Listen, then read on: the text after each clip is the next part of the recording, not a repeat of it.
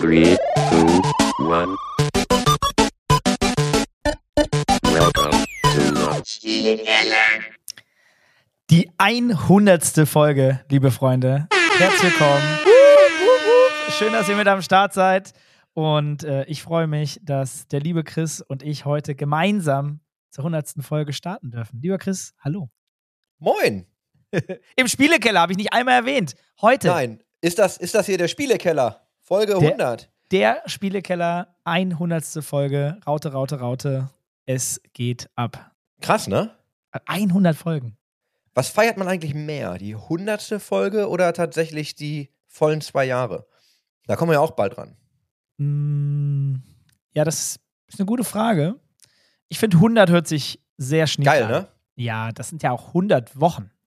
100 Wochen durchgezogen. Boah. Also nicht mal. Ungebrochen auch. Gemacht. Ungebro ja, das ist, also finde ich, Kontinuität kann man uns nicht nachsagen, dass wir da Probleme mit hätten. Nee. Haben wir gemacht.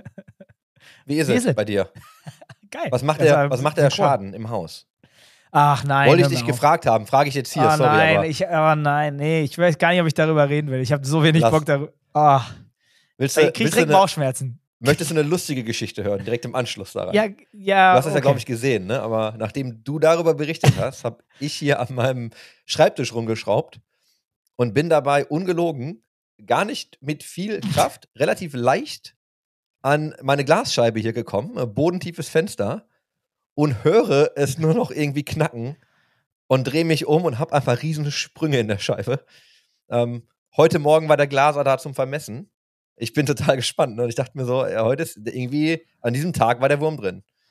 Und das ist vielleicht so ein Punkt. Also bei mir ist, ich habe einen Wasserschaden, der vielleicht nicht ganz so klein ist, der von der von unterm Dach vier Etagen bis ganz unten, bis in den Keller, eigentlich sogar noch mal eine Etage mehr, Boah. komplett durch alle Wohnungen gegangen ist, damit sie unbewohnbar sind. So viel Wasser ist da geflossen, von Decken, Wänden, Böden, also alles, was das Herz begehrt.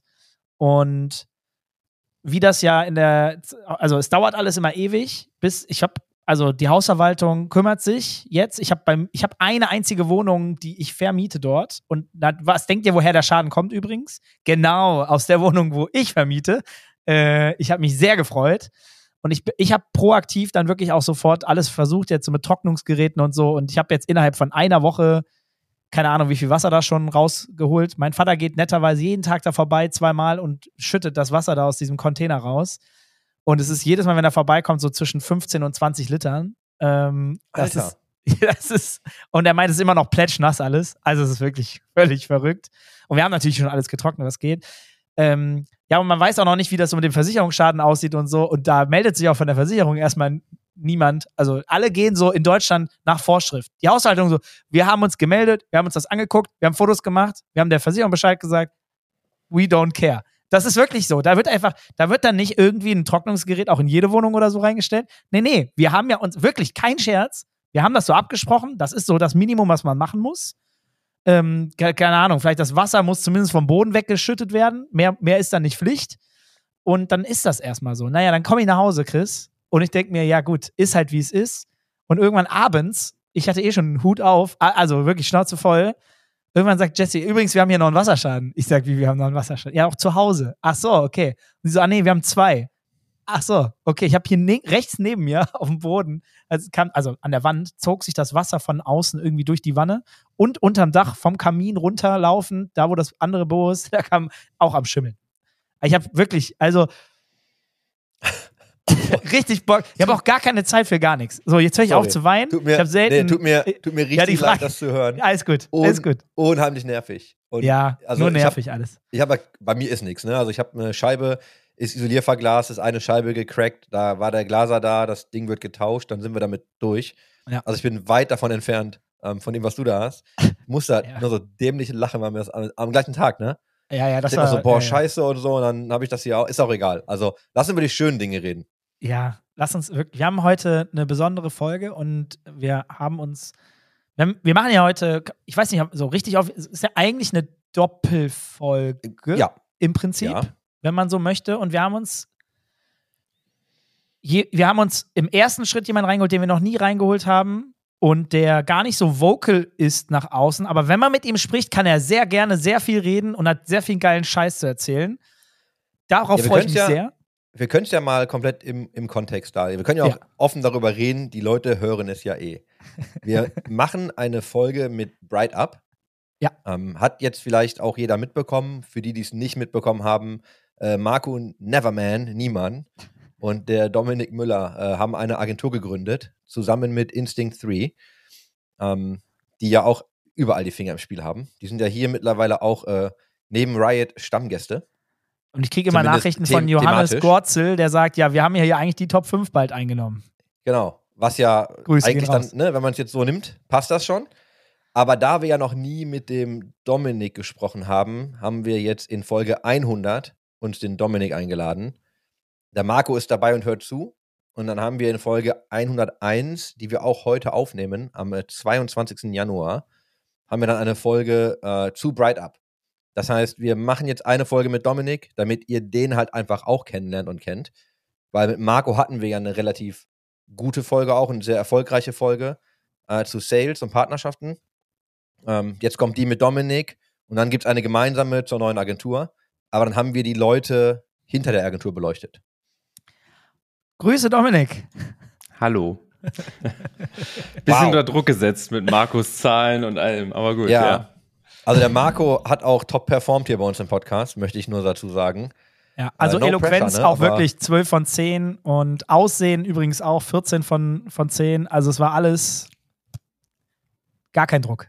Ich bin gespannt. Aber geil ist, möchte ich, ich möchte das bemerken, bevor wir loslegen. Also der Marco sitzt quasi mit dabei, hört zu. Ich da- darf auch einmal kurz gerne Hallo sagen, wenn du möchtest, Marco.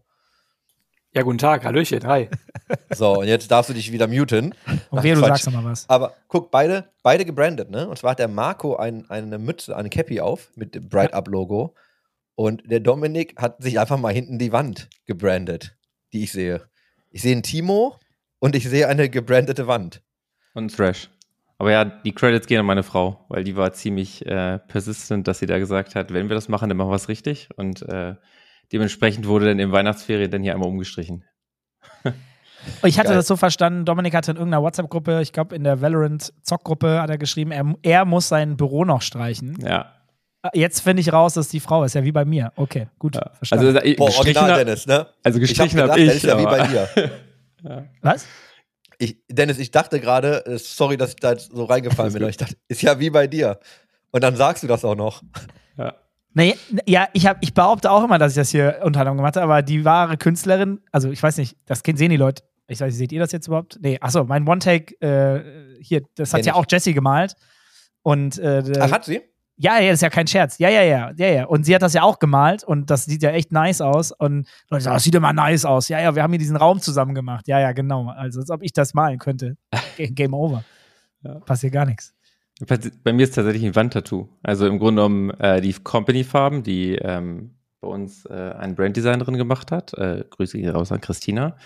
Ähm, die im Grunde genommen das alles für uns entworfen hat. Und die Farben hat dann letztendlich meine Frau, also die ist zu Obi gelaufen, hat die Farben angemischt, hat dann äh, Wandtattoos rausgesucht und dann war ich natürlich der, der das im Grunde umsetzen musste, aber ohne ihre, ihren Push da wäre das wahrscheinlich nicht passiert. Und sie war auch tatsächlich die erste, die gesagt hat, Marco braucht eine Cappy, der läuft eh mit Cappy rum. Und dann ist Marco losgegangen, hat sich eine Cappy gebrandet. Also wir werden angetrieben von unseren besseren Hälften. Das ist gut. Ist wichtig. Support. Unheimlich, ja. Geil. Alles klar. Gehen wir, gehen wir mal ähm, zu dir. Ja, Möchtest du dich einmal vorstellen? Äh, ja, ich werde es versuchen. Also ihr stoppt mich, wenn ich aushole etc. Ein bisschen nervös, ein bisschen angespannt. Ähm, ich halte mich aus sowas, wie du gesagt hast, normalerweise raus. Ähm, einfach, weil ich so ein bisschen immer Nervosität habe. Was darf man sagen, was kann man nicht sagen, wie auch immer.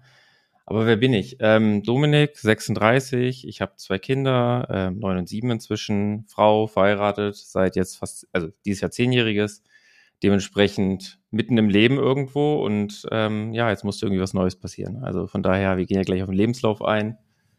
Ähm, aber das bin ich so als Person. Zocke gerne, viel im Haus, Haus gebaut. Also wir sind gerade mittendrin an allen Stationen und irgendwas musste jetzt Neues passieren. Reicht dir also nicht. Nein, nie. Also irgendwie immer so einen nächsten Schritt, irgendwas muss antreiben, irgendwas muss Spaß machen, ähm, irgendwo immer so ein bisschen pushen und sich experimentieren. Und Äh, ich habe mit meiner Frau so den Leitsatz immer, wenn man es irgendwie nicht gemacht hat, dann kann man nicht, also wenn man es nicht probiert, kann man nicht meckern. Also das ist so, wir versuchen irgendwie immer was auszuprobieren und zu machen. Und natürlich passieren da Fehlschläge, aber nur so kommt man voran und nur so hat man Spaß. Und gerade Arbeit, also wenn man es das auf Bright Up bezieht, bezieht, äh, bezieht, dann ist es für mich halt, es fühlt sich nicht nach Arbeit an, wenn es halt Spaß macht. Und das versuche ich halt immer irgendwie zu, kom zu kombinieren. Und ähm, dann arbeitet man mehr oder gefühlt halt einfach effektiver. Und von daher, ja, also das bin ich als Person, glaube ich. Ja, ich freue mich auch schon total auf die Bright-Up-Folge. Das ist jetzt ein bisschen doof, das so zu jonglieren, ne? Aber Alles gut. also ich habe da, Ich glaub- schon- ich hab da schon Bock drauf. Ähm, ich, also ma- kannst du einmal, wir haben gerade über den Lebenslauf kurz gesprochen. Ja. Ähm, und ich gebe auch da ein bisschen Kontext, weil das, was wir jetzt von dir sehen, ähm, also der Johannes macht uns ja mal die Notizen fertig. Ne, und dann sehe ich bei dir, ich glaube, erste, erste Position dann in dem Gaming-E-Sports-Bereich war Assistant ähm, to VP of Marketing bei Razer. Wenn ich Korrekt. das jetzt richtig genau. Und jetzt musst du mir aber trotzdem einmal kurz erklären, so wie dein Karriereweg eigentlich in das. Gaming vielleicht geführt hat. Und was hast du eigentlich vorher gemacht? Also du darfst gerne auch ein bisschen weiter ausholen, dass man dich noch mal ein bisschen äh, quasi mit kennenlernt. Aber wie bist du denn eigentlich in das Gaming gekommen? Ja, sehr gerne. Ähm, also für mich sind das auch zwei Sachen. Ich versuche jetzt wirklich auszuholen, was meine Person angeht. Ihr stoppt mich. Und ansonsten für mich ist die zweite Folge halt viel auch Marktdiskussion. Also warum Bright Up allgemein Ökosystem. Ähm, also wenn ich bei mir ausholen darf, ich glaube, Gaming ist für mich schon immer Kern. Also es gibt so zwei Dominiks. Ähm, der Dominik, der sozusagen immer Unmengen an Sport gemacht hat und sehr ähm, ja, sozial verflechtet war und gefühlt äh, auf Spielekeller bezogen, das Kellerkind, was halt saugerne gezockt hat und was als liebstes Hobby irgendwie Daddeln hatte, schon immer. Mein Vater ist im IT-Bereich unterwegs, ähm, demnach hatten wir schon immer ganz früh PCs zu Hause. Ich habe angefangen irgendwann in der Grundschule, also ich bin 87er Jahrgang, das heißt irgendwann in der Grundschule, so sechste, siebte Lebensjahr habe ich angefangen mit meinem besten Kumpel mit zwei Mäusen an einem PC zu spielen. Also Siedler, ich habe Monkey Island noch gespielt. Ähm, das ist so alles so für mich so das vertraut, wo man noch das Lösung, also das Lösungsbuch hatte, um das Spiel zu starten. Man musste auf eine bestimmte Seite blättern, um dann die Codes einzugeben Sp- das Spiel starten zu können, weil die Disketten noch kopierbar waren. Also das, ich habe früh gestartet mit dem Gaming und immer dran geblieben. Ich war nie ein Konsolenkind, aber viele Freunde waren halt Konsolen. Also die coolen Kids hatten ja eher Konsolen und die Nerds hatten ja eher die PCs gefühlt.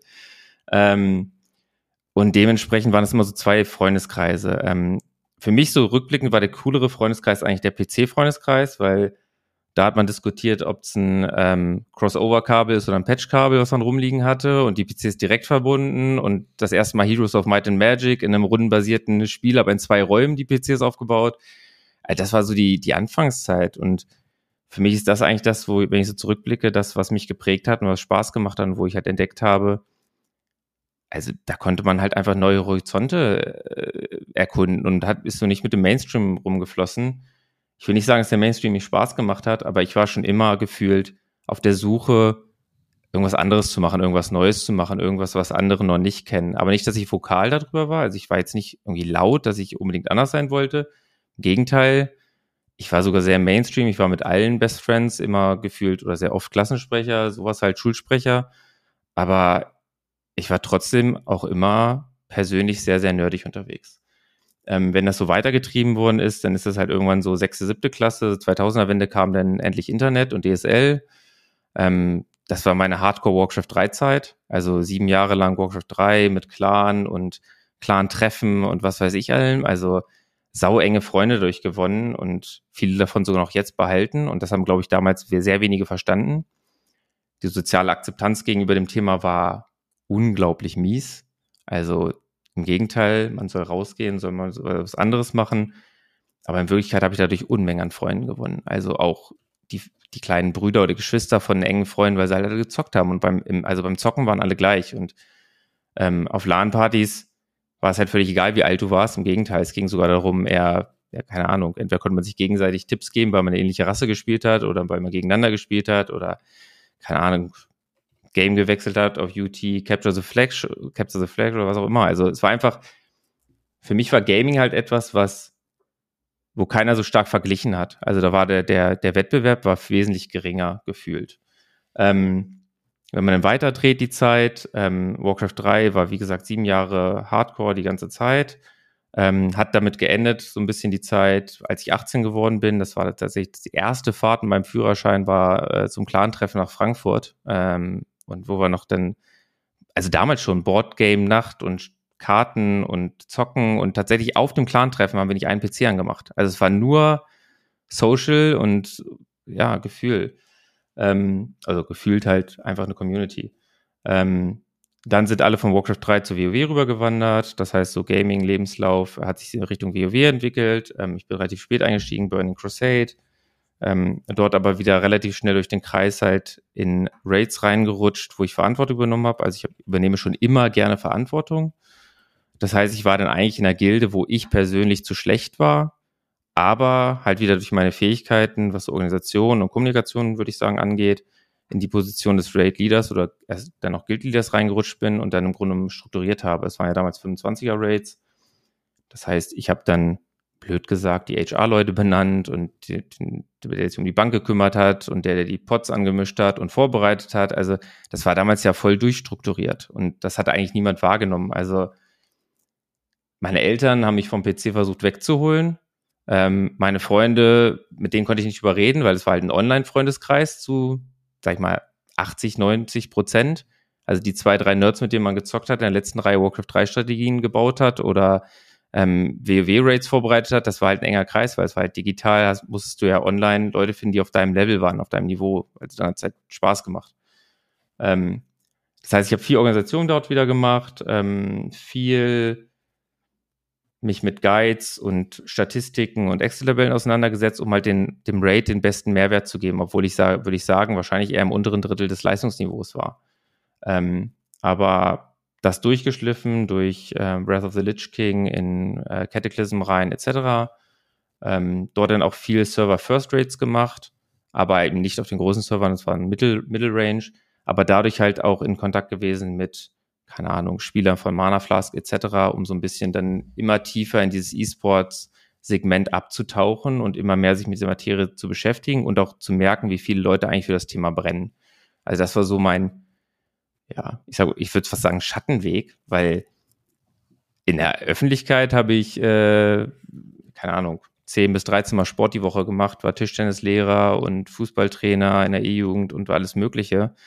Und ähm, habe halt ganz normal mein Auto durch Nebenjobs finanziert. Äh, ich will nicht sagen Dorf groß geworden, das ist eine Kleinstadt hier äh, mit 10.000 Leuten, aber es war halt so ein kleines soziales Umfeld, wo Gaming sozial nicht wirklich akzeptiert war, außer mal eine Counter-Strike-LAN-Party vielleicht.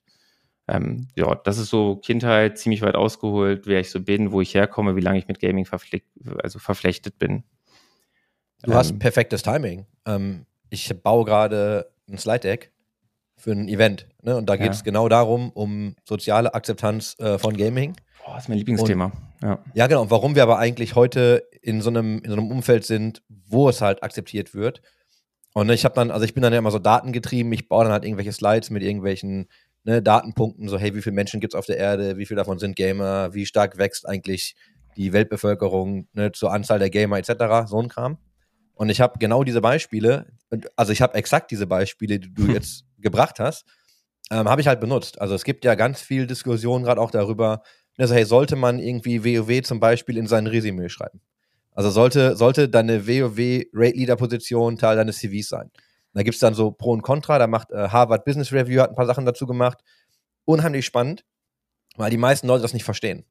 Und ne, also das hat halt keiner auf dem Schirm. Und ich habe ähnlich wie du, also ich bin mitgeradet, aber ich habe dann auch völliges ja, Unverständnis auch zu Hause gehabt und gar nicht negativ, aber auch so, ja, keine Ahnung, komm essen, ja, geht nicht, äh, wir raiden, so, ja, aber kannst du doch kurz ausmachen, so, nee, das ist 40er Raid, wenn ich jetzt hier rausgehe, dann sind 39 Leute ziemlich pisst, ne, und ja. also, dieses, diese ganze Thematik hat halt einfach keiner auf dem Schirm, ähm, und alles, was du jetzt gerade gesagt hast, werde ich wahrscheinlich sogar noch missbrauchen, vielleicht nehme ich dich einfach als Showcase, ähm, Finde ich mega, also, finde ich wirklich cool, weil ich glaube, so ging das vielen ich glaube auch, dass wir uns in dieser Runde hier alle fünf sind wir, glaube ich, uns sehr einig sind, dass das auf jeden Fall daran gehört. Spätestens dann, wenn man wirklich auch in einer führenden Funktion Dinge äh, ausgeführt hat oder Leute auch irgendwo ein Stück weit betreut hat. Ähm, ich glaube auch immer noch nach wie vor, ich war auch jemand, der, ich habe nie WoW gespielt, weil ich wüsste, dass ich sonst nicht hier sitzen würde. Da bin ich mir ganz sicher. Das meine ich auch wirklich. Das wusste ich schon mit WoW-Release, habe ich es gesehen, habe so hart gefeiert und habe gesagt,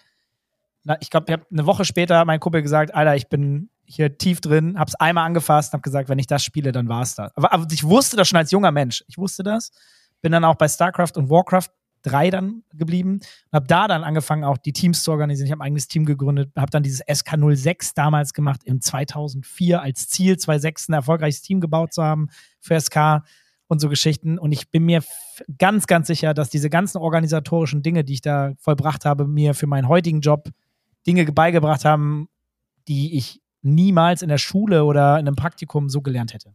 Hundertprozentig. Also Never. auf zwei Punkte würde ich eingehen. Einmal Eltern oder Elternhaus.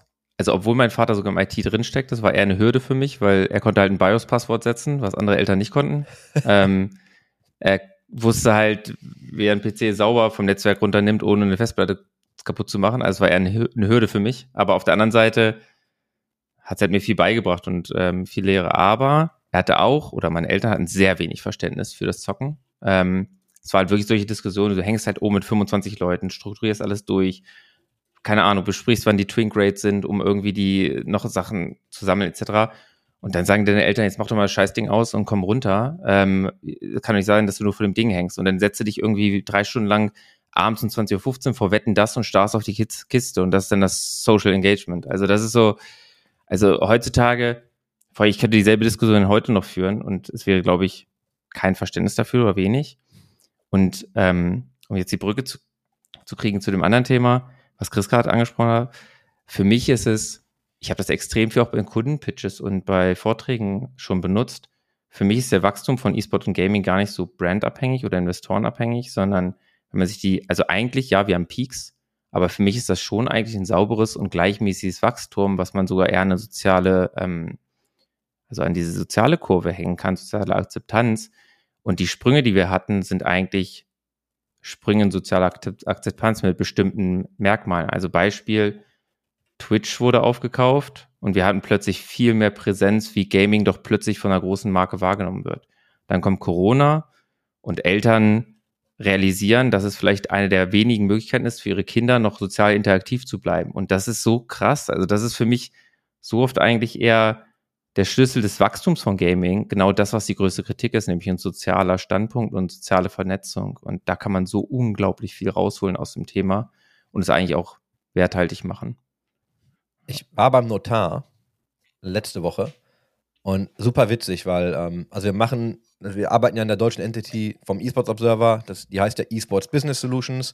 Na, das hat er gesehen, meinte, was machen Sie denn da? Ich habe ihm das so ein bisschen erklärt und er hat dann auch erzählt, dass er seinen Sohn zu Hause hat und der darf halt auch spielen und der hat auch so, eine gewisse, so ein gewisses Kontingent, dass er ne, Fortnite spielen darf oder andere Spiele. Aber ihm persönlich ist wichtig, dass er dann halt irgendwie noch äh, mit den Leuten quatscht. Ne? Also, dass er wirklich mit denen interagiert und mit Freunden zusammenspielt und irgendwie nicht alleine. Da dachte ich mir so, fand ich eigentlich auch echt spannend, so vom Blickwinkel, weil man kennt ja sonst eher genau dieses, ja, geh doch mal raus, ne? aber nee, also da, da ist auch schon Akzeptanz, dass es äh, Kommunikationsmedien gibt. Und wie viel Zeit wir ja früher auf, weiß nicht, Teamspeak, weißt du, Ventrilo und was nicht irgendwie verballert haben, um auch genau wie du IRC. sagst, ne, mit Leuten einfach zu quatschen und auch gar nicht zu zocken, sondern man trifft sie dann einfach und du hast ja, du hast ja diese Gemeinschaft, ne? Und das ist mein Grund, warum ich WoW nicht mehr spiele. Weil ich kann dir jetzt sagen, wenn ich mich jetzt einloggen würde, meine halbe Gilde würde noch spielen. Ähm, also so funmäßig. Und dann bist du sofort wieder drin. Dann bist du auch sofort wieder in diesem Cycle.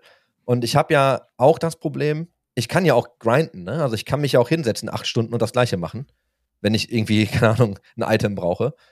Und ich krieg das gerade auch mit dem Job nicht hin. Also ich habe jetzt tatsächlich mit dem letzten Add-on einen kompletten Cut gemacht.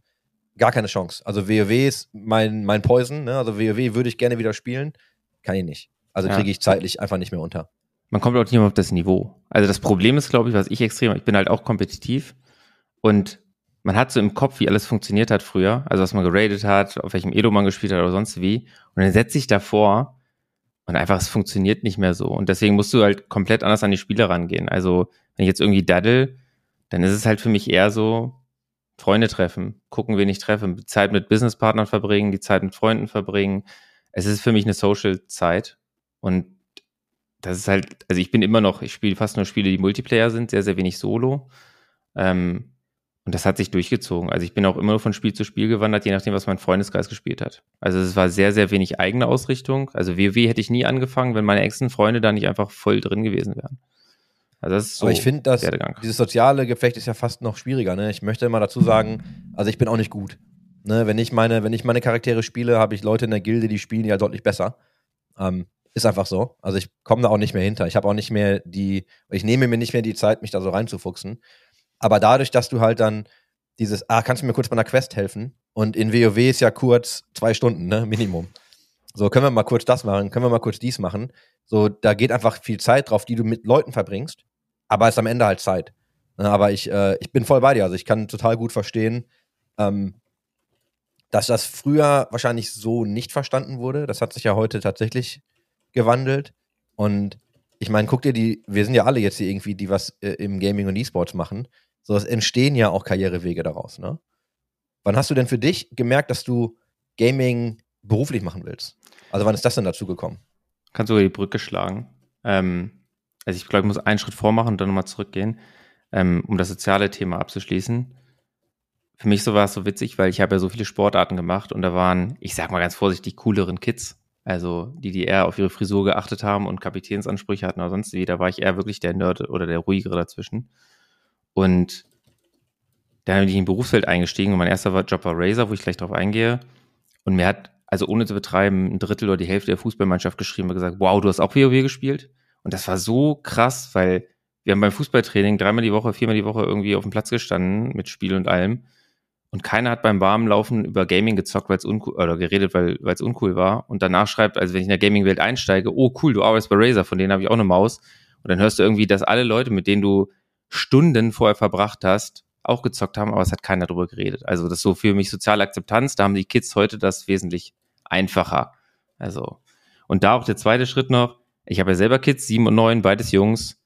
Ich muss mir mit so vielen Themen, also ich würde sagen, ich kenne mich relativ gut schon aus dem ganzen Thema, aber ich schabe an der Oberfläche, was bei den Kindern passiert. Und ich weiß nicht, wie andere Eltern das handeln, die sich nicht mit dem Thema beschäftigen.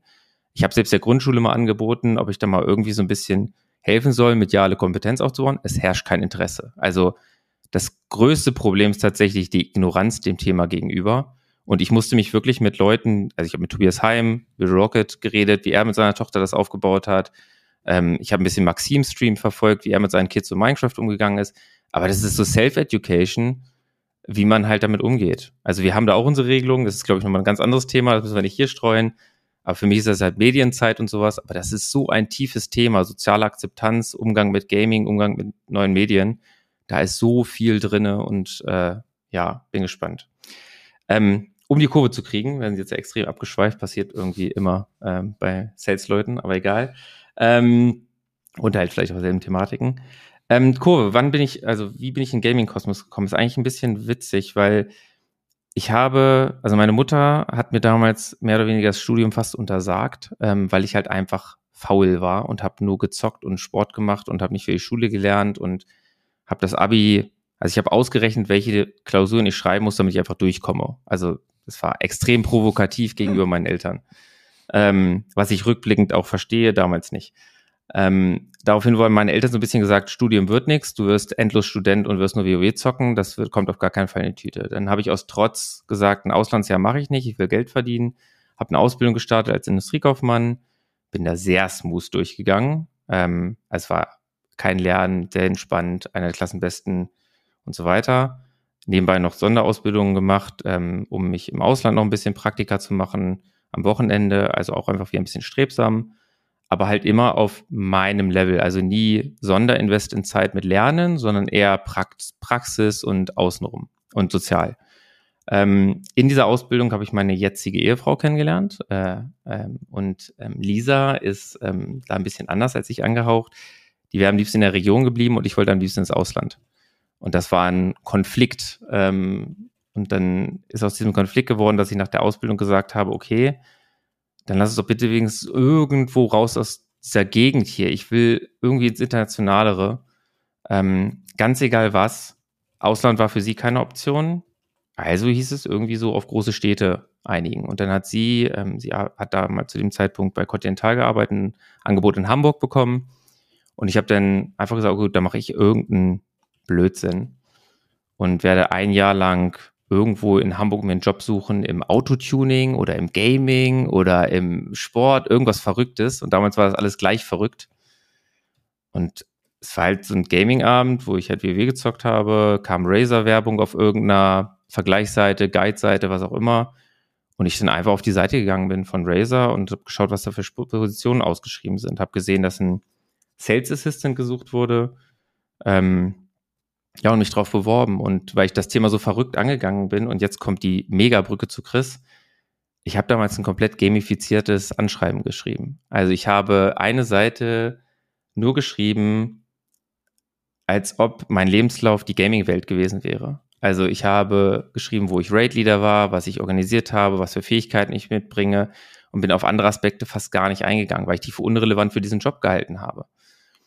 Mein Vater hat das für absolut verrückt erhalten ähm, mein Englisch war damals noch nicht so krass gut, dass ich, oder vielleicht ist es auch heute nicht, aber damals noch nicht so business-tauglich, dass ich das gar nicht selber konnte. Das heißt, ich habe mich mit der Fremdsprachensekretärin, also den Assistent des Geschäftsführers von dem damaligen Ausbildungsbetrieb hingesetzt, die mir das Ganze noch übersetzt hat. Damals gab es keine Online-Tools zum Helfen in der Richtung.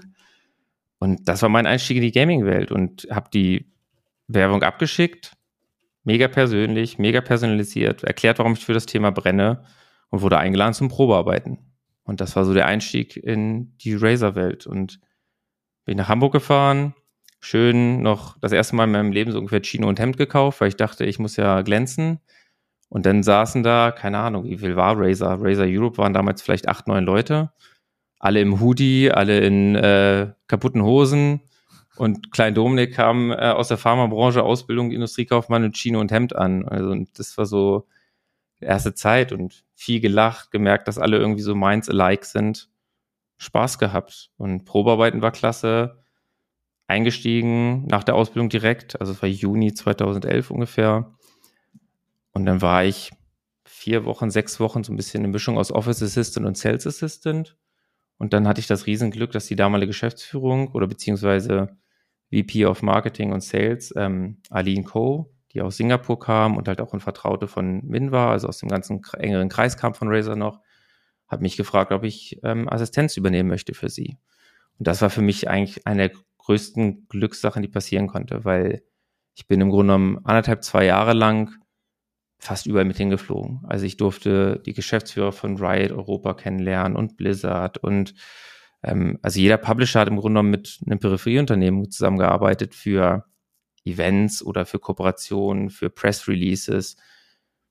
Und das hat halt meinem Netzwerk einen extremen Schub gegeben. Also ich habe damals, keine Ahnung, Mark Reed kennengelernt, der jetzt Seven Media, der damals noch, glaube ich, Distributor gemacht hat.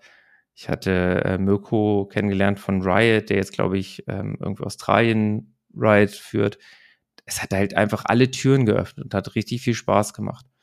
Und Juni bin ich eingestiegen, August 2011 war die erste Gamescom, das erste Event, was ich professionell mitgenommen hatte. Vorher noch Gamescom und Gamescons privat besucht, so ungefähr. Und auch da wieder einfach irgendwie dran gewesen an allem. Also die erste Gamescom habe ich vor der Razer-Bühne gestanden, also einfach Hilfsarbeiten ganz normal mitgemacht. Und irgendwann stand ein Typ neben mir, ähm, mit dem gequatscht, abgeschweift, über WoW gesprochen und irgendwann, also damals wusste ich nicht, wer es war, außer der, dass er, dass die Person mir gesagt hat, dass sie mit Manaflas gegründet hast. Und das war dann zum Beispiel Hans, also Hans-Christian Lüne, Lüneburg jetzt. Und damals hat man das alles nicht so verstanden. Das hat sich halt alles gefügt. Das waren die Leute, die dafür gebrannt, gebrannt haben. Ich habe ihm dann noch erklärt, dass ich mit seinem Disziplin-Priester spreche, ähm, über Skillung, weil ich ja das auch bin. Und das war halt so der Einstieg. Man hat nicht da irgendwie einen Businessgrund hinter gesehen, sondern es war halt einfach, man hat plötzlich in einer Szene gearbeitet, wo alle genauso gedacht haben wie man selbst. Und das hat erstens motiviert, mehr zu arbeiten. Es hat Spaß gemacht. Das war toll. Und auf derselben Gamescom habe ich auch Micha und Knochen kennengelernt. Damals war Freaks auch noch mega klein.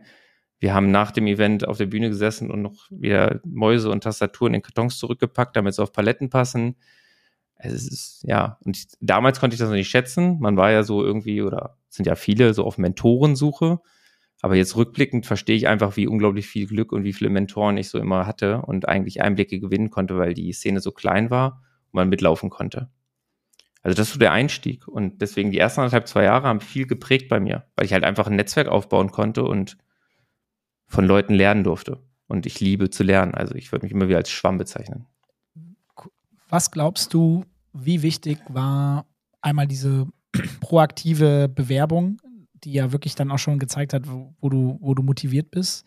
Hat das am Ende dazu geführt, dass du die Assistant-Rolle in der Art und Weise dann auch bekommen hast? Ist das etwas, worüber ihr damals gesprochen habt? Weil das hat ja deinen dein Werdegang extremst verbessert, ver verändert, wie man das jetzt auch immer sagen möchte. Ne? Sau schwer zu beantworten. Weil erstens weiß ich natürlich nicht, was in den Köpfen passiert ist, aber zwei Sachen. Also jetzt bewerte ich ja auch Bewerbungen, die reinkommen und man merkt an jeder Bewer Bewerbung oder an vielen Bewerbungen, ob jemand Bock hat und ob da jemand irgendwie, also so ein bisschen mehr Individualität, so ein bisschen mehr erklären, warum dieser Job. Also bringt dich, würde ich behaupten, in 95 Prozent der Fälle zumindest in ein Gespräch. Und in einem Gespräch hast du die Chance, dich persönlich darzustellen. Also das, deswegen glaube ich schon, dass so eine persönliche Bewerbung und damals glaube ich noch sehr ausgefallen, halt eine Tür geöffnet hat, dass ich zumindest auf dem Radar war. Also das ist so, der Rest ist dann glaube ich wieder vor Ort passiert oder halt durchs Klicken mit den Menschen. Aber die Bewerbung an sich hat, glaube ich, die Tür geöffnet, um sie Leute kennenzulernen. Und das ist auch, glaube ich, heute nicht anders. Also ich glaube, wenn du in irgendeinem, egal ob Großkonzern oder Kleinkonzern, du musst halt diese erste Hürde nehmen. Und die nimmst du, indem du ein bisschen auffällst. Ja, und ich glaube, das unterschätzt man ganz oft auch sehr. Ne? Also es geht ja nicht darum, dass dein, dein Lebenslauf oder dein Anschreiben müssen ja nicht perfekt sein. Also im ersten Step. Du musst ja nur, in Anführungsstrichen nur, in dieses Gespräch kommen. Ne? Und sobald du dann da mit den richtigen Leuten vielleicht sogar sprichst, da hast du halt die Zeit, dich zu verkaufen und da kannst du dich halt nochmal anders präsentieren. Ne, ich weiß nicht, worauf du auf Bewerbungen achtest, ähm, aber das kannst du gerne auch nochmal mitgeben. Hm. Ich habe viele gesehen, die ich leider auch, also die sind alle sehr, sehr, man sagt ja so schön Cookie-Cutter, ne? Die sind alle so aus dieser Ausstechform, die sind halt alle gleich. Und ja. dann guckst du natürlich nur noch auf bestimmte Skills und sagst, okay, ne, glaube ich das, glaube ich das nicht. Ist natürlich unheimlich schwierig ähm, zu schätzen, ob du glaubst, dass diese Person auf die Rolle passt, weil du ja, ne, du siehst ja nur Fragmente ganz kurz. Ey, was habe ich gemacht? So zwei, drei Sätze vielleicht, die das beschreiben. Und dann musst du halt irgendwann anfangen, nach gewissen Kriterien auszusortieren. Und da gehen bestimmt extrem viele gute äh, Leute, die dann einfach aus dem Circle fliegen. Ist nur die Frage, wie sehr fällt man auf? Ne? Ich glaube, wenn man mir jetzt komplett crazy Bewerbungen schickt, wo ich dann aber auch die, die Skills nicht wirklich rauslesen kann, die gehen bei mir aber genauso weg, ne? Fairerweise also, sind, also ich glaube, es hängt halt ganz stark davon ab, man kann ja überhaupt nicht wissen, wer die Bewerbung liest. Und ich glaube, wenn, wenn es jemand ist, der selber in der Schule gut war und ein geiles Studium hingelegt hat, etc., dann würde er wahrscheinlich auf sowas auch Wert legen, eher als ich jetzt. Ich war halt nie schulischen Überflieger, also Überflieger. Ich habe immer dafür, also ich war immer ein guter Schüler und ich wusste immer, wo ich hingehen musste, wer sehr gut ist, also wo man das Wissen ziehen kann. Und so arbeite ich, glaube ich, heute auch noch. Ähm, ich glaube aber, bin wirklich davon überzeugt, dass Bewerbungen ja meistens von mindestens zwei, drei Leuten gescreent werden und gerade Personaler, die immer dasselbe sehen und oft das erste, erste Screening machen. Ich glaube, da hast du sehr gute Karten, wenn der Personaler überhaupt schon das Gefühl hat, okay, da gibt sich jemand Mühe, den solltest du dir mal angucken. Und dann wird, glaube ich, schneller mal über was an, eine fehlende Kompetenz oder eine Note weggeschaut. Ähm, wie gesagt, ich habe bis heute nicht studiert und äh, ich glaube, ich hatte halt das Glück, irgendwie durch andere Fähigkeiten zu beweisen, dass ich halt für bestimmte Kompetenzen geeignet bin. Aber eine leicht individuelle Bewerbung hat definitiv immer die Möglichkeit, andere Schwächen auszugleichen und zumindest sich wenigstens mal vorzustellen und den Menschen hinter diesem Schriftstück zu, kennenzulernen.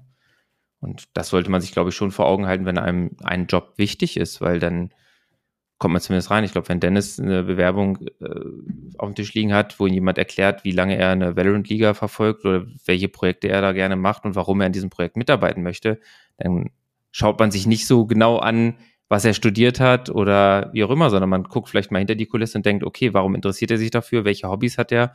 Und wie zahlen die Hobbys darauf ein, obwohl er vielleicht ein Jurastudium hat, was hier überhaupt nicht passt oder vielleicht sogar eine Ausbildung irgendwo im Logistikbereich hat, was niemals eine Eignung für eine, keine Ahnung, Medienstelle passen würde. Aber das Hobby dahinter, der Mensch dahinter, ermöglicht einem dann vielleicht, ähm, ja, die Kompetenz zu sehen. Ja. Ähm, ja, genau. Ja. Äh, für mich, ähm, ich versuche mal ein bisschen im Lebenslauf voranzukommen, äh, so viele Seitenthemen. Ähm, ich bin dann, wie gesagt, äh, in dieser VP-Stelle anderthalb, zwei Jahre festgehangen. Ähm, festgehangen hört sich negativ an. Ich habe es als Glück gesehen, ähm, reingewachsen, viel gemacht, viel mitgereist. Wie gesagt, auch alle Events so gesehen von über DreamHacks, über ESL-Events, über ähm, natürlich viele, ähm, heißen nicht Festivals, sondern äh, Messen vor allem, also Business Center getingelt. Ähm, und dann ist in, ich weiß gar nicht genau, Ende 2012, irgendwann 2013, ähm, hat Aline den Posten geräumt ähm, in Europa, ist ähm, rausgegangen. Äh, Marco Killon kam damals, den ich noch im Grunde genommen mit screenen durfte, im Grunde genommen. Also nicht, dass ich gescreent habe, sondern das vorbereitet habe und äh, ihn mit an Bord geholt habe als Geschäftsführer für Razer. Ähm, und da bin ich aus dieser Assistant-Rolle natürlich rausgerutscht. Also er hatte eine andere Vorstellung, beziehungsweise ich wollte auch schon, was es sonst für Möglichkeiten gibt. Und hatte das Riesenglück auch da wieder, dass sich eine Lücke ergeben hat im Eventmanagement, dass ich das dann erstmal übernehmen konnte, habe darauf gebrannt, ähm, Events zu machen. Ich liebe irgendwie, wie gesagt, Events und Sponsorships und so ein Thema hat mich schon immer interessiert.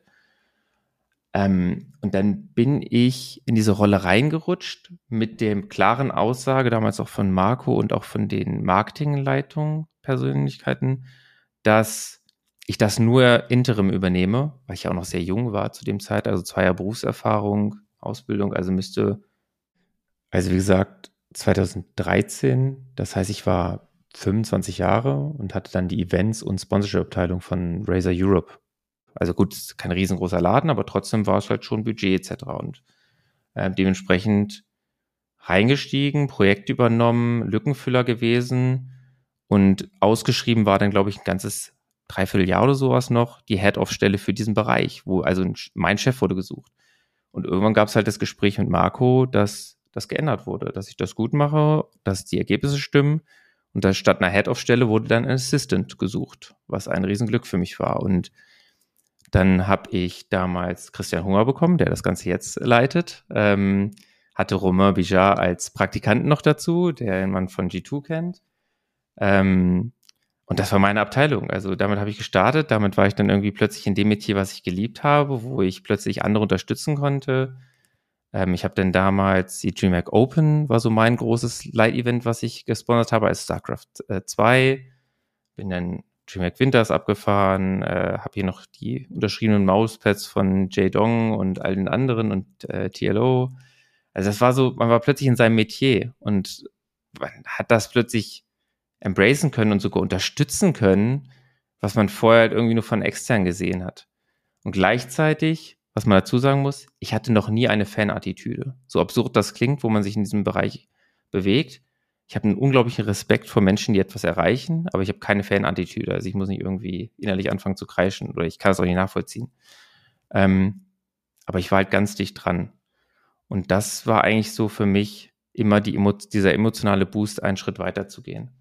Ähm, und das Glück war damals, dadurch, dass ich so jung war und gleichzeitig Verantwortung habe, hatte, hatte man halt auch viele Kontakte. Also auch da wieder Richtung Ubisoft, Richtung Riot, Richtung Blizzard, wir haben ja alle Stände ausgestattet damals. Also ein Haupt, einer meiner Hauptpfeiler in der Strategie oder von Razer war halt nicht finanzielle Mittel so hart reinzupumpen, sondern eigentlich an Produkten zu geben, was immer möglich ist. Die Community zu unterstützen, LAN-Partys zu unterstützen, ähm, andere Publisher zu unterstützen. Und das haben wir halt ohne Gegenwert gemacht. Also der Gegenwert war Marketingleistung. Ähm, und ich habe dann halt die ganzen ähm, Eventbestände, also unser kleiner Razer-Keller damals, ähm, Eventbestände mit Unmengen an Peripherie verwaltet, zusammen mit Christian Hunger, um halt alle auszustatten. Aber auch da wieder halt Netzwerk aufgebaut und dann halt die ersten Jobangebote bekommen in die Richtung. Also, dass dann Publisher gesagt haben, willst du nicht bei uns Event Management machen? Und selbes Thema da wieder. Ähm, Lisa, meine Frau, wollte nicht ins Ausland und hatte halt auch einen sehr, sehr guten Job. Ähm, und von daher, damals war Gaming ja immer noch verrückt. Also so absurd es klang, ich habe jetzt kein Riesengehalt verdient. Das war damals definitiv nicht so. Und ich hatte schon das Glück, dass ich bei richtigen Firmen gearbeitet habe und nicht noch in einem Team oder was eigen aufgebaut ist. Ich glaube, mein Geld war schon gut für die Szene, aber immer noch katastrophal im Gesamtkontext. Also meine Frau hat bei Conti deutlich mehr verdient als ich bei Razer, definitiv. Ähm, das heißt, jetzt das Ganze nach meinem Job auszurichten, war eigentlich keine Option damals. Ähm, das heißt, ich wollte nicht nach Dublin, ich wollte nicht nach Paris, ich wollte nicht keine andere Stadt und habe aber immer scherzhaft zu allen gesagt, weil man kannte sich dann ja langsam, wenn ihr mal was in Deutschland macht, sagt Bescheid. Ja, und das ist dann die Brücke zu Riot im Grunde genommen. Ähm, irgendwann hat dann Trevor, also Quickshot kennen ja, glaube ich, relativ viele. Ähm, der war damals Praktikant bei Freaks. Also auch da wieder eine witzige Brücke und Begegnung. Der war mit Micha. Das ist übrigens ja. eine sehr kleine Welt, ne? Also man merkt Ja. das. Du hast gerade ja schon so einen Namen reingeschmissen und da kommen ja gleich noch ein paar mehr Namen. Purzelt, So, ja. Am Ende merkt man auch wieder, wie klein diese Welt eigentlich ist. Ne? Oh, ist sie, ist sie, unglaublich. Ich will nur einmal noch anmerken, ich glaube, dass du, und das, du bist da gerade so drüber gefegt, ähm, du hast das ja aber natürlich jetzt, also siehst du das ja genauso, du hast halt schon in einer extrem dankbaren Position gearbeitet, ne? Vielleicht unabhängig jetzt dann vom, vom Gehalt, aber weißt du, wenn du der bist, der Sachen rausgibt, in dem Falle, ne? Also ja. du, natürlich will auch jeder was von dir, alle Türen gehen auf, so jeder spricht mit dir. Das ist, glaube ich, für das initiale Netzwerken äh, ist das einfach phänomenal. Ne? Also ich glaube, daher hast du das natürlich auch oder das ist ja mitgenommen. Ähm, darf man absolut nicht unterschätzen, was das für eine Position ist, in der du da warst und was das für dich persönlich bedeutet und für das, das Netzwerk, das du damals gebaut hast. Ne? Absolut. Also ich glaube auch immer, und das ist so eine Grundeinstellung, man trifft sich halt mehrere Mal im Leben. Und dementsprechend, egal was für eine Anfrage, egal was für, ein, für eine Begegnung, ich, ich mag zu behaupten, dass ich jeden mit Respekt behandle und mir eigentlich nichts verbrenne, was irgendwie hinter mir liegt und keine falschen Versprechungen mache, was irgendwie Business Cases betrifft. Und äh, also auch heute noch, egal was jetzt an Neueinsteigern sind, ich versuche eigentlich überall fair zu sein und auch Wissen zu teilen, weil ich glaube, das ist so das größte Gut. Also das Gehalt etc. ist alles irgendwie austauschbar, aber Netzwerk kann einem keiner mehr nehmen. Also Wissen und Netzwerk, das ist einfach Gold wert und von daher, wenn mich Leute fragen, was ich so anders machen würde, eigentlich gar nichts, weil ich habe schon immer auf dieses Pferd gesetzt. Also einfach auf ein gutes Netzwerk aufbauen, freundlich zu Menschen sein, und das, retourniert, das kommt irgendwann zurück. Also ist so mein Bauchgefühl. Also seines eigenen Glückes Schmied. Man kann es Glück alles nennen, aber wenn man halt einfach ganz viel Sachen reinwirft, dann kommt auf alle Fälle auch wieder was raus. Wenn du viel arbeitest, ist die Chance, dass du Glück hast, größer. Ich glaube, Exakt. so hat das mal jemand formuliert und da kann ich ganz gut mit leben. Ja. Ja. Kann ich mir übrigens auch völlig anschließen. Ich glaube auch, und Chris hat vollkommen recht mit dem, wie er es sagt. Die Wahrscheinlichkeit steigt einfach und durch das größere Netzwerk steigt auch die Wahrscheinlichkeit, dass du etwas tust, worauf du Lust hast und womit du erfolgreich werden kannst. Und vielleicht auch da was Negatives zu sagen, bevor zu Riot zu gehen. Also während der Razer-Zeit, ich weiß nicht, wie oft ich überlegt hatte, aus der Szene rauszugehen und wie viele gute Leute auch rausgegangen sind. Also wenn ich jetzt rückblickend sehe, ich habe jetzt auch unter den Announcements äh, von uns auf LinkedIn, da habe ich ein paar Kommentare gesehen von Leuten, die halt jetzt seit Jahren aus der Szene raus sind und die es trotzdem noch verfolgen und gucken und die ich damals auch, also mit als Mentoren angesehen habe oder Leute, zu denen ich aufgeschaut habe und die ich weiß, dass sie auch mega tief in der Szene vernetzt sind, aber halt nicht mehr drin sind. Das ist, also für mich ist das halt, keine Ahnung, Netzwerk ist einfach ja das Beste, was man haben kann. Und das ist das auch das, was mich, glaube ich, in dieser Szene gehalten hat, wie bei jedem Computerspiel, was man eigentlich aufhören sollte, aber irgendwie wird immer wieder gesagt, hey, wir brauchen einen fünften Mann und plötzlich hängt man wieder mal drin. Und das ist so bei dem ganzen Gaming-Arbeiten, glaube ich, auch. Ähm, aber es gab Da auch seine bei. Riot. Genau, Riot. Also kurz äh, Version zu Riot-Sprung. Ähm, wie gesagt, Trevor damals war noch Praktikant bei Freaks. Ich war Assistent von Aline. Wir haben am Tisch gesessen, haben damals schon so ein bisschen geschaut, was sind unsere Ambitionen. Trevor hat damals noch groß erzählt, er wird mal League of Legends Caster äh, mit dem Schmunzeln. Ich habe große Ambitionen erzählt mit, ich möchte auch wachsen und irgendwie mehr Verantwortung übernehmen etc. Und wir haben halt gescherzt damals alles noch. Also das, ja. Und irgendwann hat mich Trevor halt angesprochen und meinte halt, ähm, hey, wir wollen einen deutschen Standort aufbauen und ich weiß, dass du eine kaufmännische Wurzel hast, du kennst das deutsche System relativ gut ähm, und du kannst organisieren. Und Sabrina, also Sabrina Rentschke war damals auch noch Eventmanagement, ähm, hat, kennt dich auch von dem ganzen Eventing und wir können beide für dich vouchen, dass du vielleicht Deutschland so ein bisschen mitmachen könntest. Und ich wusste noch gar nicht, was es damals bedeutet, aber es ging um das E-Sport Office, also das IOLCS und LCE Office, also LEC Office jetzt. Ähm, und dann bin ich da so durch den Prozess durchgeschleust worden. Äh, Riot-Prozesse, Einstellungsprozesse sind interessant, kann ich nur sagen. Also es waren neun Monate für mich mit 15 Interviews. Lang und viele. Ja, genau. Also selbst mit einer, ähm, du passt hier, wir brauchen dich schnell und äh, wir können für dich vouchen, äh, war, keine Ahnung, 13 oder 15 Interviews, neun Monate. Aber es hat Spaß gemacht und es war gut. Und ja, und dann bin ich da reingestolpert, hab, ähm, wir haben in Hamburg gewohnt, meine Frau war schwanger. Ähm, ich musste in Köln anfangen. Also ich weiß nicht, ob der erste oder einer der ersten Verträge für Riot damals war für Deutschland. Also ich habe nur der Personalabteilung hinterher gespielt, was so deutsches Recht war, waren so zwei, drei vor mir, die halt auch definitiv schon für Riot gearbeitet haben, also aus Dublin gekommen sind, im Kölner Büro bei der ESL, also am Koloneum, wo gedreht wurde, wo die ELCS gedreht wurde. Aber die waren teilweise noch Dublin-Verträgen etc. Und dann war ich so einer der ersten deutschen Verträge mit, saß im Büro ähm, und war im Grunde plötzlich für alles zuständig. Aber Chris, was mir da auffällt, ne, ich glaube, es ist auch kein Geheimnis, wenn viele gute Leute mit Passion zusammensitzen, dann entstehen daraus halt sehr viele gute Sachen. Ich, irgendwie erinnert mich das ein bisschen an die alte ESL-Zeit. Da saßen auch ganz viele die Leute, die immer noch aktiv sind, zusammen, Tag ein, Tag aus und hatten alle Passion und wollten an etwas Geilem arbeiten. Nahezu jeder von diesen Menschen, die da jemals gearbeitet haben, sind immer noch oder haben alle tolle Rollen und coole Jobs und machen geilen Scheiß äh, und sind erfolgreich geworden. Das fühlt sich für mich jetzt gerade an, so ein bisschen Backflash-mäßig, so, dass so die nächste Generation, die sitzt da irgendwie zusammen, lernen sich kennen und haben alle richtig Bock und ähm, ja, also wie wichtig es ist, dass dann, weil du es auf Netzwerk äh, auch immer nochmal bezogen hast, Dominik, so, das ist so viel mehr wert, als ganz ehrlich irgendwie dann nochmal 500 oder 1000 Euro kurzfristig mehr zu verdienen für ein Jahr auf zwei. Wenn du hinten raus durchhältst, wenn du glaubst, dass die Leute mit dir zusammen wachsen können, dann wirst du, glaube ich, viel mehr erreichen können.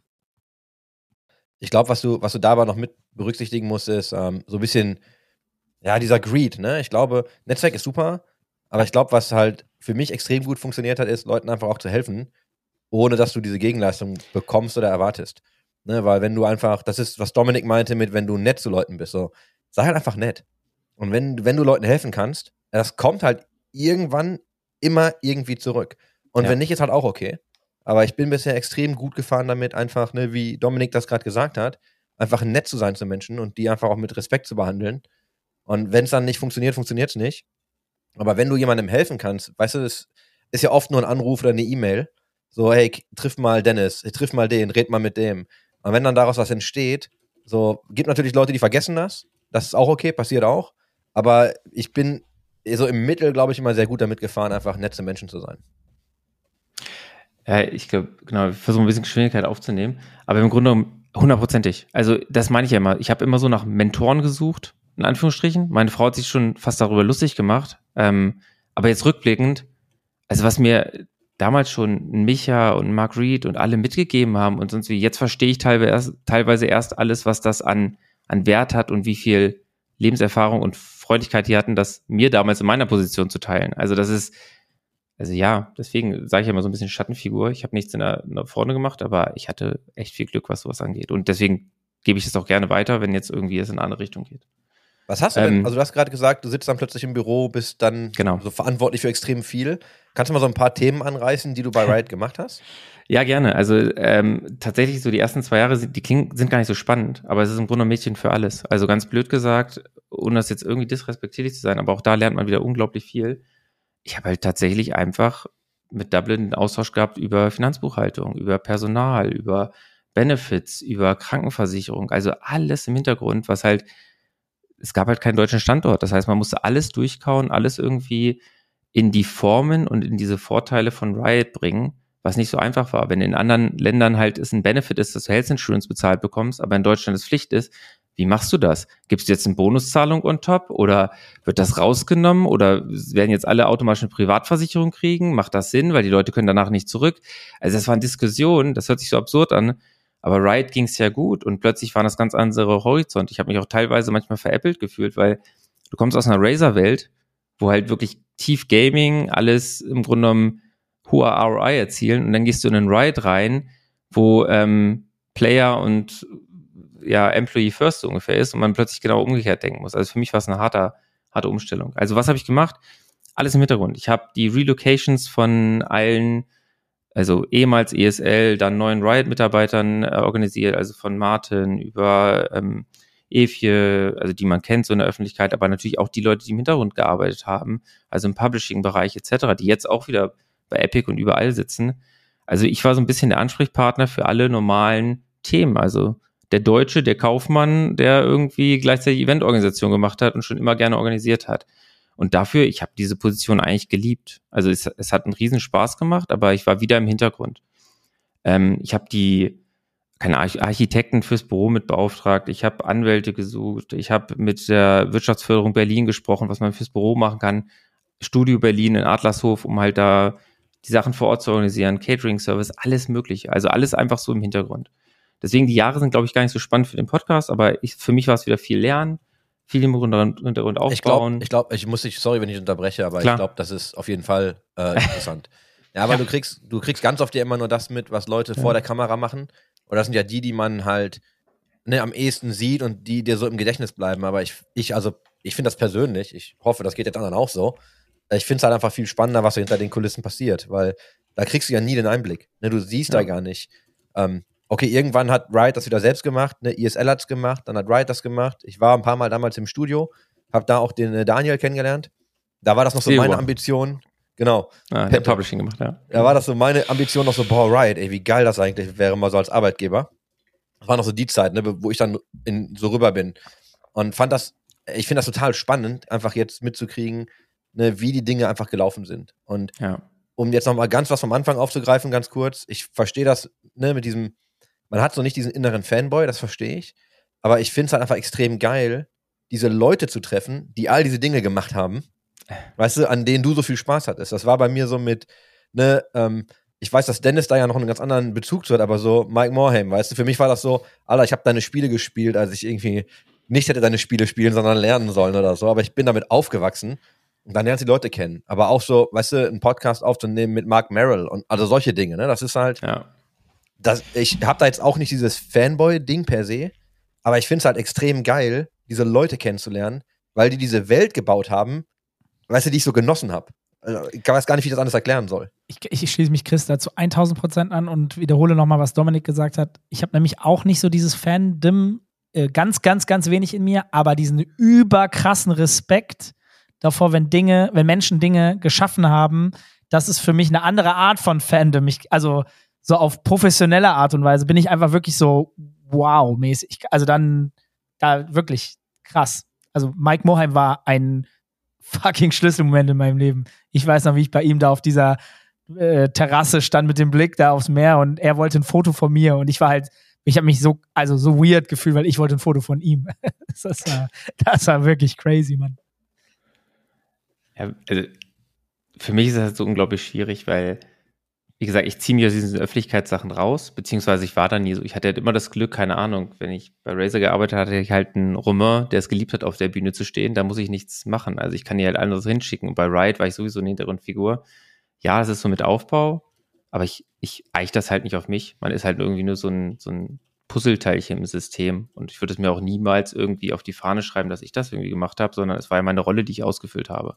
Und ja, diese, diese Schlüsselmomente oder diese Leute, die man alle kennengelernt haben, es war halt genial, weil die alle eine Passion hatten und alle für dasselbe Thema gebrannt haben. Und von daher, es hat sich irgendwie so alles gefügt. Also ich kann das nicht irgendwie weiter in Worte führen. Aber weswegen ich sagte auch nicht so relevant für einen Podcast, ich meinte jetzt nicht, weil das disrespektierlich ist. Im Gegenteil, ich glaube, ich kann sehr, sehr gut einschätzen, wie viel Arbeit das im Hintergrund ist und wie unglaublich wichtig es ist. Also wenn das Essen schlecht ist auf einem Event, kann jeder meckern. Wenn es gut ist, sagt aber selten einer was Positives.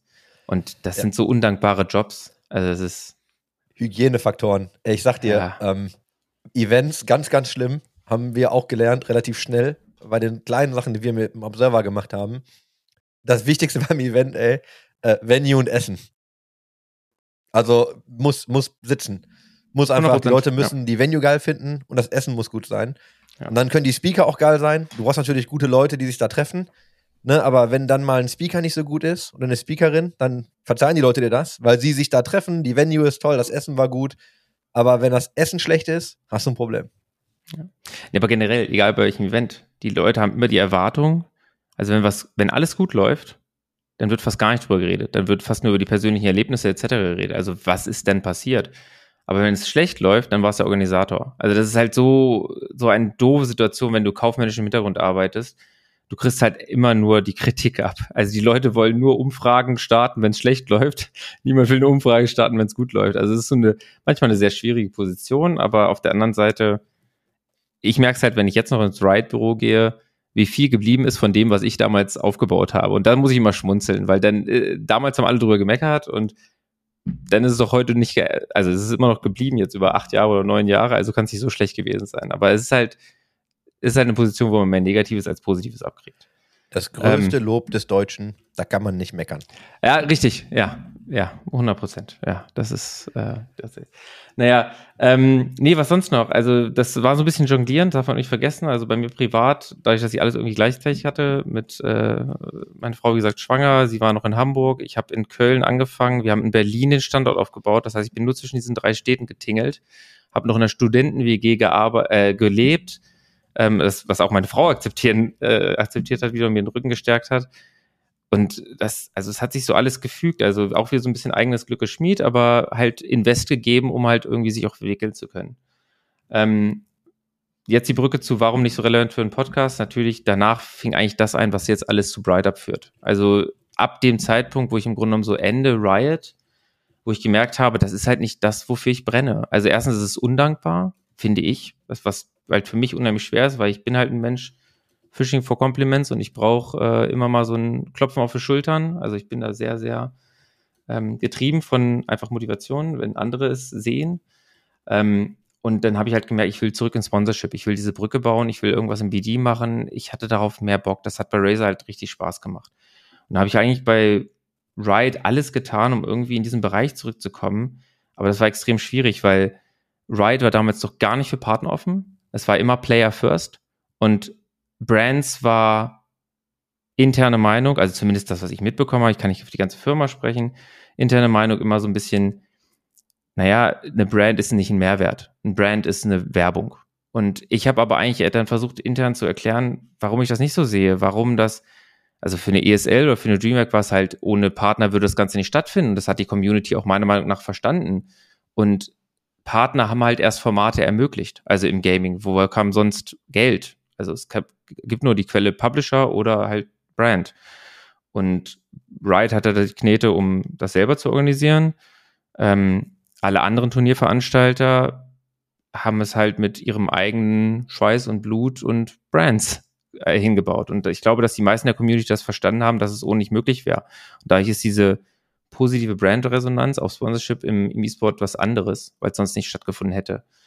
Und viel dafür gekämpft, viele Decks gebaut, um irgendwie zu zeigen, so funktionieren die Sponsorships, das sind die Werte, die man kriegen könnte, das könnte man refinanzieren, so könnte eine Paket, also eine Partnerpyramide aussehen, so könnte man aus einem ULCS-Finale, wo alle nach London tingeln und drei Spiele angucken und dann wieder nach Hause fahren, wie könnte man dann eine, eine, eine Show davor bauen, was wir danach machen. Also ich habe so ein bisschen versucht zu zeigen, was andere machen könnten. Und ich habe damals sogar ein Deck gebaut, wo ich erklärt habe, wie Creator eventuell ihre eigenen Teams haben könnten und äh, das vielleicht pushen könnten. Und ich habe dieses Deck halt immer noch, was, worauf ich tierisch stolz bin, weil damals das noch kein Thema war.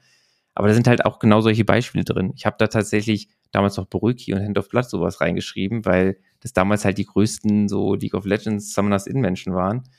Ähm, aber das, man hat halt irgendwie ganz viel darauf gedacht und es waren halt bei Riot unglaublich viele passionierte Menschen. Also ich weiß noch, wie der auch nicht mehr in dem Bereich arbeitet, aber ein Kollege hat halt dafür damit gekämpft, wie kriegen wir mehr Emotionalität in die, die Teams rein? Also wie schaffen wir es, Fangemeinden zu, zu kriegen, damit alle sich nicht alle Spiele angucken, was cool ist. Aber manchmal wäre es auch cooler, wenn irgendwie jemand nur für seine Mannschaft einschaltet, damit das irgendwie, also jedes Team eine Identifikation kriegt. Das waren damals Themen, die halt so im Büro geflossen sind, wo man dran teilhaben konnte, obwohl ich eigentlich Backoffice war im Grunde genommen. Ähm, und an diesem Zahn der Zeit wollte ich wieder irgendwie näher dran sein. Hab dann gepusht Richtung BD. Es gab damals BD-Manager, ähm, unter anderem, vielleicht der Name ist auch schon mal gefallen, Andy Meyer, der damals ähm, äh, von, äh, ich glaube, Bundesliga-Vermarktung oder Deutscher Fußballbund, wenn ich mich nicht irre, dann rübergewechselt zu Riot, dem ich versucht habe zu unterstützen. Aber es gab damals keine Junior-Position. Es wurden halt, es war ja so ein Trend allgemein im E-Sports, Experten mussten von außen kommen. Also es wurden ja bei Publishern und auch, ich weiß gar nicht, ich will es nicht zu viel sagen, aber vielleicht auch bei der ESL etc., es war so ein Trend, dass irgendwie alle irgendwie aus Nesca und ähm, Sport und Entertainment eingestellt wurden als Experten, die uns nur helfen konnten. Und Junior-Position, wir waren halt alle jung im Gaming, gab es nicht so wirklich. Und dann irgendwann war halt Lagardère Sport 5 da. Ähm, also damals Lagardère Sports. Ähm, Genau, nur Sport kurz, 5. nur kurz zur Erklärung. Ne? Also heute Sport 5 war damals Genau. Lager der Sports. Korrekt, also einfach äh, Investorenwechsel, na, Umbenennung. Aber Lager der Sports ähm, hat damals dann die ersten Partner sozusagen an die Rampe von Riot gefahren und gefragt, was können wir hier machen? Also auf Andy Meyer zugegangen. Ähm, wir haben hier Brand XY, ich weiß nicht, wie ich sagen kann, aber im Grunde genommen, wir haben folgende Brands, die haben Interesse, die wollen gerne in E-Sports und Gaming einsteigen. Ähm, was können wir machen? Und dann war es so ein interner Kampf. Das heißt, ich war im Hintergrund der, der so ein paar Excel-Tabellen zusammengebaut hat und auch Präsentationen vielleicht gebaut hat, aber nicht offiziell. Ich war immer noch in der offiziellen Position People Operations Specialist. Ich habe noch nie was auf Titel gegeben, aber ich habe noch nie irgendwie gemacht, das, was bei mir im Titel stand. Ähm, und dann wollte ich die Brücke irgendwie dahin kriegen. Und es gab intern keine Wege. Also ich habe intern gepitcht vor allen Leuten und es ging nicht. Es war sogar eine interne positive Resonanz, aber wir sind bei diesem Thema nicht weiter vorangekommen. Und dann habe ich, ähm, also bei Riot sind dann viele Umschiftungen passiert. Ähm, bei mir war auch viel fraglich, okay, ich muss mich jetzt auf Personal dedizieren, sonst ist mein Weg bei Riot auch im Grunde genommen zu Ende, weil BD war keine, keine Tür offen. Und dann habe ich diese Ausfahrt genommen und damals mit Moritz Altmann und Thomas Ottel gesprochen, die das Thema intern so ein bisschen verwaltet haben. Es gab vier Leute, die das äh, Thema gepusht haben intern darunter die zwei, zu denen ich die Brücke hatte. Und da hat mich tatsächlich Romeur dann gepusht und gesagt, ihr könnt mit Dominik arbeiten, auch wenn ihr das jetzt nicht im Titel habt, außer wenn ihr Kern habt, gebt ihm eine Chance, das wird richtig gut bei euch passen. Und dann haben mir im Grunde Moritz und Thomas diese Chance gegeben, mich intern platziert. Und ich bin dann eingestellt worden als so erster Externer bei Lager der Sports, ähm, also die Nummer fünf in Anführungsstrichen nach den vier Gründungsleuten als E-Sport Consultant oder E-Sports, ich weiß gar nicht, was die genaue Idee damals dahinter war. Eigentlich sollte ich so die Portfolio mit aufbauen, mein Netzwerk hergeben, damit sie sich besser positionieren können. Ähm, und ich wiederum hätte sau gerne auf der LEC weitergearbeitet, oder damals IOSCS. Und dann bin ich im Oktober 2017 raus, oder irgendwie sowas, September, Oktober 2017 raus und im Oktober, November 2017 hat Alban Deschlot angefangen bei der LEC. Ähm, ich bin raus, er ist rein. Ich hatte seine E-Mail-Adresse, bevor er sie selber hatte. Und ich habe tatsächlich im Adlershofer Büro auf ihn gewartet, als er von seinem Onboarding aus Amerika zurückkam, um äh, im Grunde genommen zu sagen, hallo, ich bin Dominik, ich habe hier gearbeitet, ich würde gerne dieses Produkt verkaufen. Wer bist du so ungefähr? Und ähm, daraus ist dann im Grunde genommen das ähm, entwickelt, was ich dann jetzt sechs Jahre betreut habe. Ähm, LEC-Vermarktung, Spot5-Wachstum, also nicht nur aus dem Produkt, sondern aus vielen anderen Spot5-Wachstum, natürlich auch E-Sport-seitig ähm, gewachsen. Aber das war so mein Einstieg und die Brücke zum nächsten und jetzt auch den letzten Arbeitgeber vor ja, dem nächsten Schritt. Also, wenn ihr noch Fragen zu Riot habt, dann können wir das damit abschließen. Ansonsten würde ich in so Spot5 Ich musste nur gerade so ein bisschen, ähm, bisschen lachen. Ähm, wir hatten irgendwann auf LinkedIn Kontakt und da war das ja auch so, weil ich habe ja mit dem Moritz, also ne, André Fleckel, Moritz, ähm, Robert damals noch, relativ genau. nicht viel, aber damals hatte ich Kontakt mit denen. Also Moritz war auch immer so mit meinem Ansprechpartner. Und wir haben ja irgendwann mal miteinander gesprochen und wo ich dann auch sagte, ey, ich weiß gar nicht, was du machst. Ich rede eigentlich immer nur mit Moritz. So, so nach mhm. dem Motto, und was machst du? Und ja. ich hatte, also, weil du ja immer redest von hinter den Kulissen arbeiten, ich hatte zu dem Zeitpunkt auch absolut keine Ahnung, was du gemacht hast. Also ich habe dann, ne, ich deinen Namen vielleicht mal gehört, aber ich hätte dich nicht zuordnen können. Und als wir dann ja darüber gesprochen haben, ne, wir diese ganzen Themen ja auch mal irgendwie aufgearbeitet haben, dachte ich mir so, what the fuck? So, warum habe ich denn deinen Namen noch nie gehört? Also, weißt du, warum habe ich denn auch noch mit dir noch nichts zu tun gehabt? Weil ich hatte ja, ne, so mit dem, mit, sei es der Ottel, sei es Fleckel, so, also diese ganzen Leute, ich hatte ja relativ viel Kontakt zu all den Leuten. Ey, ich hatte mit dir eigentlich nie zu tun. Also, das, ich will das einfach nochmal sagen, äh, um vielleicht auch nochmal zu verdeutlichen, wie sehr du eigentlich gerne und gewollt ne, unterm Radar fliegst.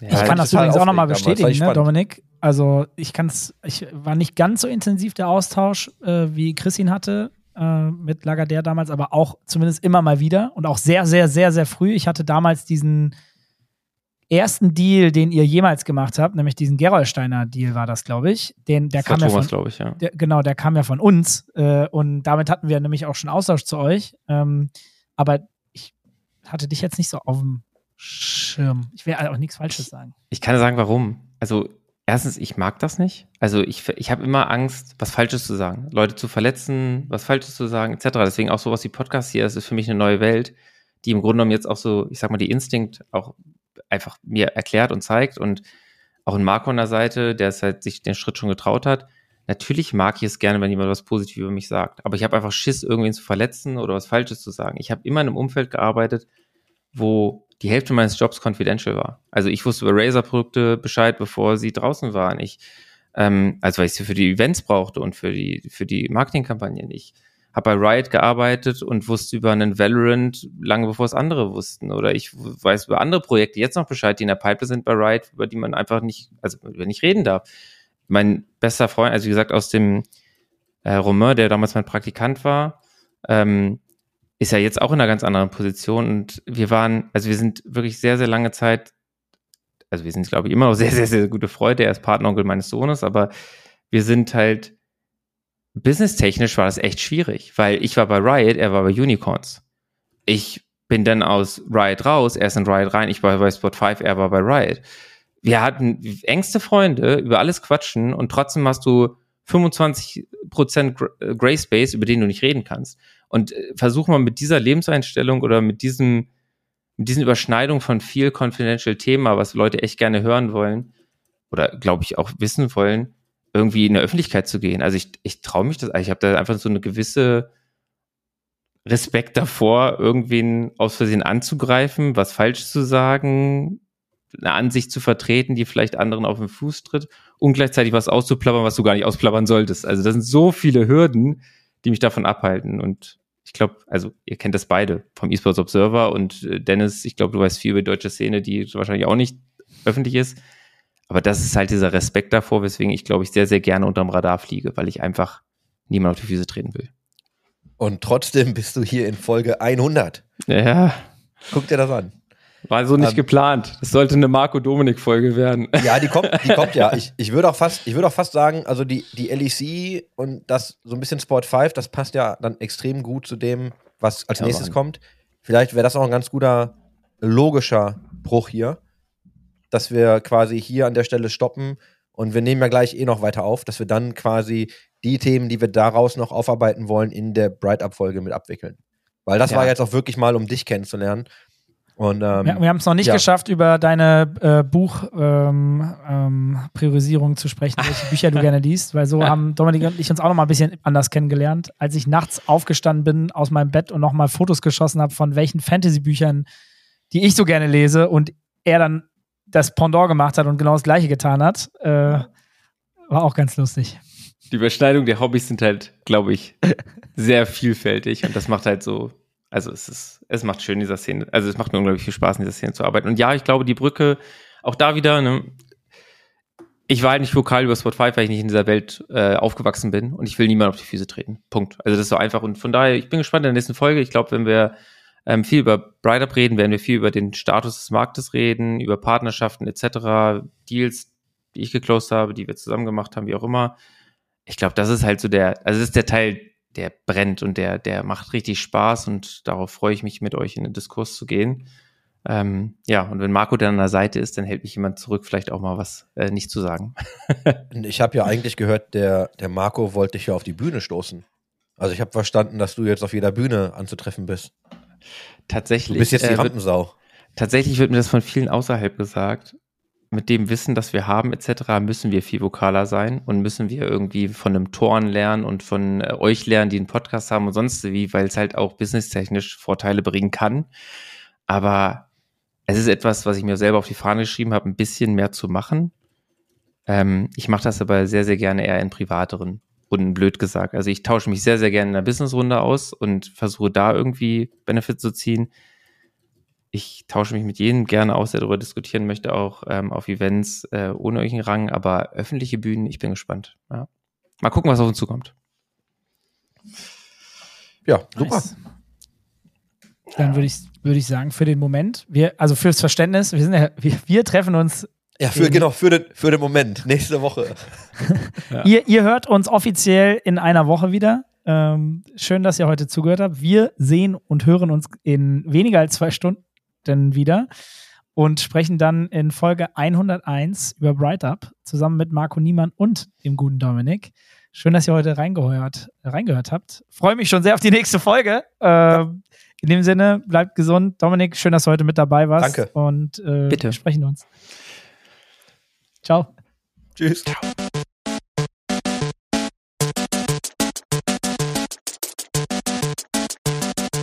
System shut down.